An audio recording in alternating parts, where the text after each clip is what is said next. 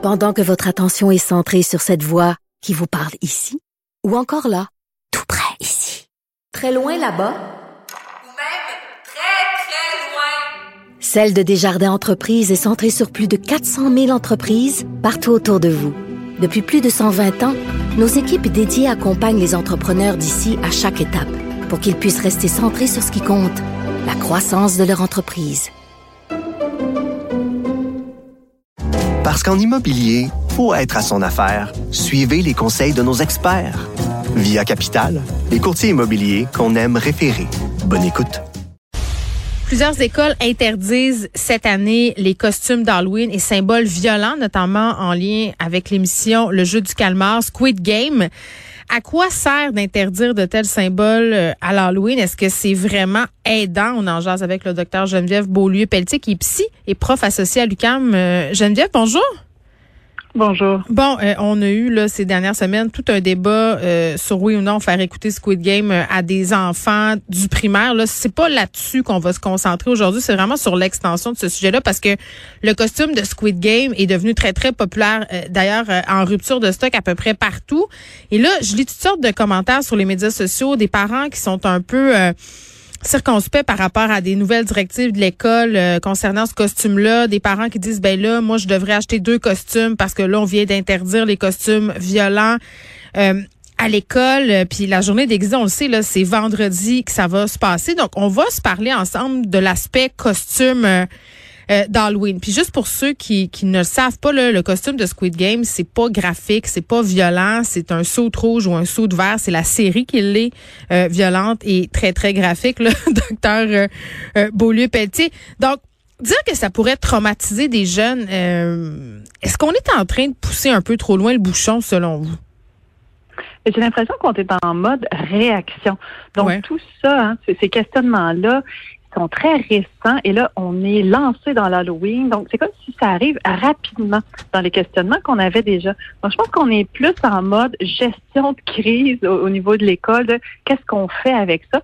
Et, donc, le fait de ne pas avoir eu le temps de vraiment déposer, d'avoir eu ces réflexions-là, on est plus en mode on s'adapte rapidement. Euh, est-ce que ça traumatise que de se costumer à l'Halloween, même si ça représente euh, un contenu qui est violent, il faut vraiment remettre en perspective.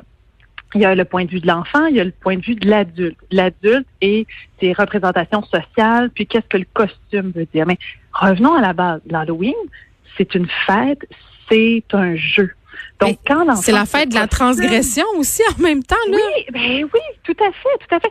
Ça nous permet d'incarner ce qu'on veut. Euh, et on, on, reste dans le jeu. C'est de la fiction. Et c'est clair, c'est clair pour tout le monde.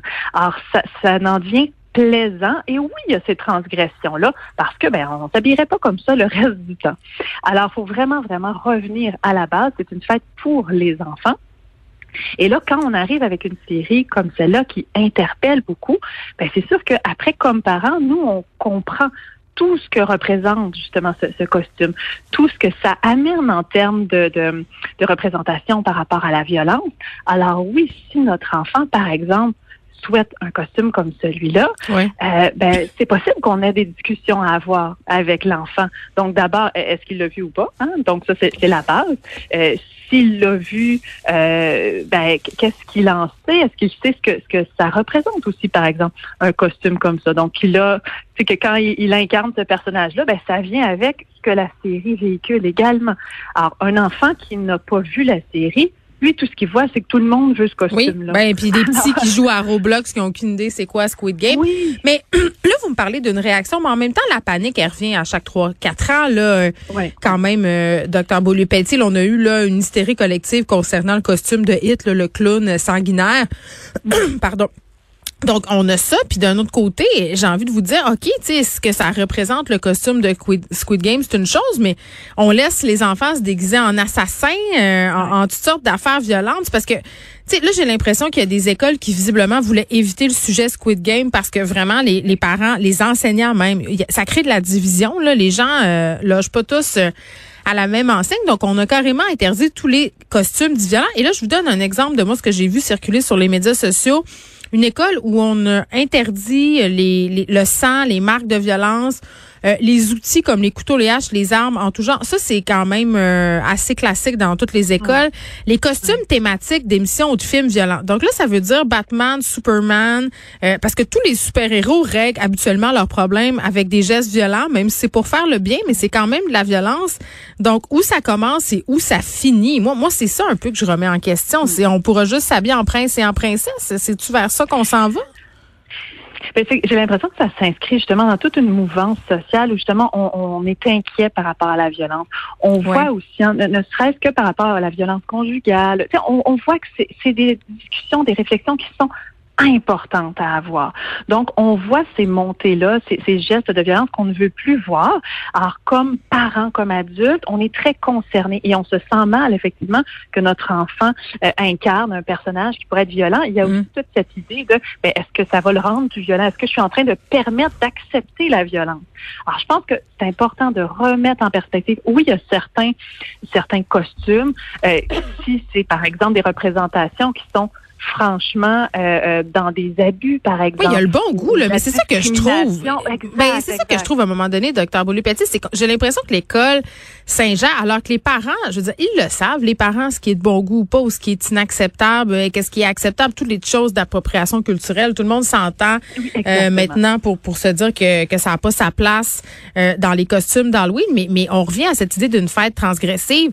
la peur, ça fait partie du développement humain. Est-ce que c'est pas justement une bonne occasion d'avoir une discussion sur la peur. Tu sais, s'il y a des enfants qui sont stressés avec des costumes, au lieu de les interdire, peut-être d'en parler. Tout à fait. En fait, c'est une très belle occasion. La peur, justement, faut pas en avoir peur.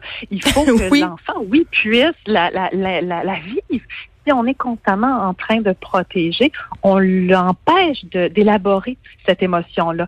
Puis, puis même une certaine, euh, même on pourrait pousser avec l'agressivité, par exemple. Donc, de, de voir jusqu'où, ben, si on regarde par exemple la colère, tout ça, c'est des émotions qui sont fondamentales. Alors oui, si on peut mm. utiliser cette journée pour, ben, d'un, jouer dans ce terrain-là et oui, avoir des discussions, ben, je trouve que c'est une belle opportunité parce que d'interdire à tout prix sans avoir de conversation, on prive les enfants de pouvoir élaborer ces émotions-là. Mais êtes-vous d'accord pour dire que ce qu'on interdit aussi, ça devient bien plus attirant? Moi, là, je suis à peu près mm. persuadée que tout le battage médiatique qu'il y a eu entourant euh, le jeu du calmar, là, certains enfants avaient peut-être pas eu vent de ça. Puis là, quand tout à coup, c'est la série controversée qu'on n'a pas le droit d'écouter. Rappelez-vous, le nous, quand on était jeunes, les livres à l'index ou le film que tu n'avais pas le droit d'aller voir au cinéma. Là. Moi, c'était genre euh, Naturel Born Killer. Là. On n'avait pas le droit d'aller voir ça. C'était terrible. Fait que la seule affaire qu'on voulait faire, c'est d'y aller. fait que, tu sais, c'est comme l'effet ben inverse. Ben, ben, clairement, clairement. Effectivement, on en aurait beaucoup moins entendu parler. Donc oui, quand il y a cet interdit-là, ben, ça devient, euh, on est curieux de ça. Qu'est-ce qui se cache? Qu'est-ce qui fait en sorte que je ne peux pas aller voir ça? Alors, je manque peut-être quelque chose. Euh, on m'empêche d'avoir accès à ça. Mm. Donc oui, plus on interdit, euh, plus ça, ça suscite de l'intérêt. Donc, il y a certaines balises à y avoir, évidemment. Mais si on est capable d'avoir une certaine zone grise où justement là, on a une place pour pouvoir se tremper un peu l'orteil, puis qu'on soit accompagné, qu'on en discute, ben ça, je trouve que c'est une belle, une belle alternative. Mm. Parce que oui, d'interdire carrément, on s'aide pas nécessairement. Puis en même temps, je comprends les écoles de pas vouloir s'embarquer là-dedans parce que imaginez euh, un professeur qui va s'avancer sur des explications. Puis je vais vous donner un exemple très très personnel. Euh, moi, la une, une des enseignantes de mes enfants, euh, en parlant de la série Squid Game en, en classe, a dit Messieurs, dont les parents les ont laissé écouter ça, ça a aucun sens. Ce sont des le message que ma fille a compris, c'est que ses parents-là, c'était des irresponsables. Puis ça, ça l'a beaucoup marqué. Puis, tu sais, ma fille, elle, a 12 ans, puis on l'a regardé ensemble, Squid Game, et on en a discuté abondamment de ce que ça faisait de voir cette violence-là, de pourquoi on trouvait ça divertissant aussi. Moi, je me sentais outillée pour l'avoir, cette discussion-là, avec elle. Mais je comprends qu'il y a des gens qui se sentent pas outillés puis qui sont mal à l'aise de parler de violence avec les enfants. Il faut les comprendre, ces gens-là aussi, non? Ah ben vraiment, vraiment. C'est pour ça que souvent, justement, au niveau de l'école, c'est hmm. des fois un petit peu plus c'est délicat de dire ah, exactement. Des fois, c'est plus facile de dire interdisons ou encore, euh, ben euh, c'est pas tout le monde qui effectivement à la maison va avoir cet accompagnement-là. Alors des fois, des, des limites plus générales sont privilégiées, justement parce qu'on sait que si un enfant, par exemple, n'a pas cet, cet accompagnement adéquat-là, réellement, ça peut laisser des traces. Puis Mais ça, c'est vrai. un- un impact. Quel genre de traces, euh, par exemple, parce que euh, là, on parle de Squid Game, mais il y a eu Hunger Game. Il y a plusieurs autres séries où il y a des, des, des, des scènes excessivement violentes. On sait que le technique au cinéma se raffine de plus en plus, donc ça a l'air vrai. Est-ce que c'est vrai qu'à force de regarder du contenu violent, on devient insensible, qu'on manque d'empathie? Puis moi, je pense que c'est vrai parce que des fois, je regarde des affaires horribles aux nouvelles, des images absolument d'horreur euh, qui, le dix ans, euh, dix ans m'aurait euh, vraiment, vraiment choqué. Puis là, on dirait que plus ça avance, ça fait partie d'une certaine normalité. Puis je pense que le cinéma, il contribue à banaliser ces images de violence. C'est comme si la fiction et la réalité, à un moment donné, ces images-là, ça se confond. Ben, c'est il y, a une- il y a effectivement le fait qu'on on est peut-être moins sensible à la langue, comme si on y réagit moins. Mais il faut vraiment le voir comme étant, on, on est tous différents. Puis on peut avoir certaines vulnérabilités qui font en sorte que justement cette ligne-là entre la fiction et la réalité, par moment, elle peut être un peu moins claire.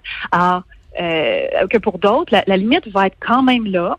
Euh, on est capable de regarder, par exemple, des films d'horreur et que ça nous influence pas. On va pas nécessairement devenir plus violent. Mais du côté de, de se sentir un peu moins sensible, Ouais.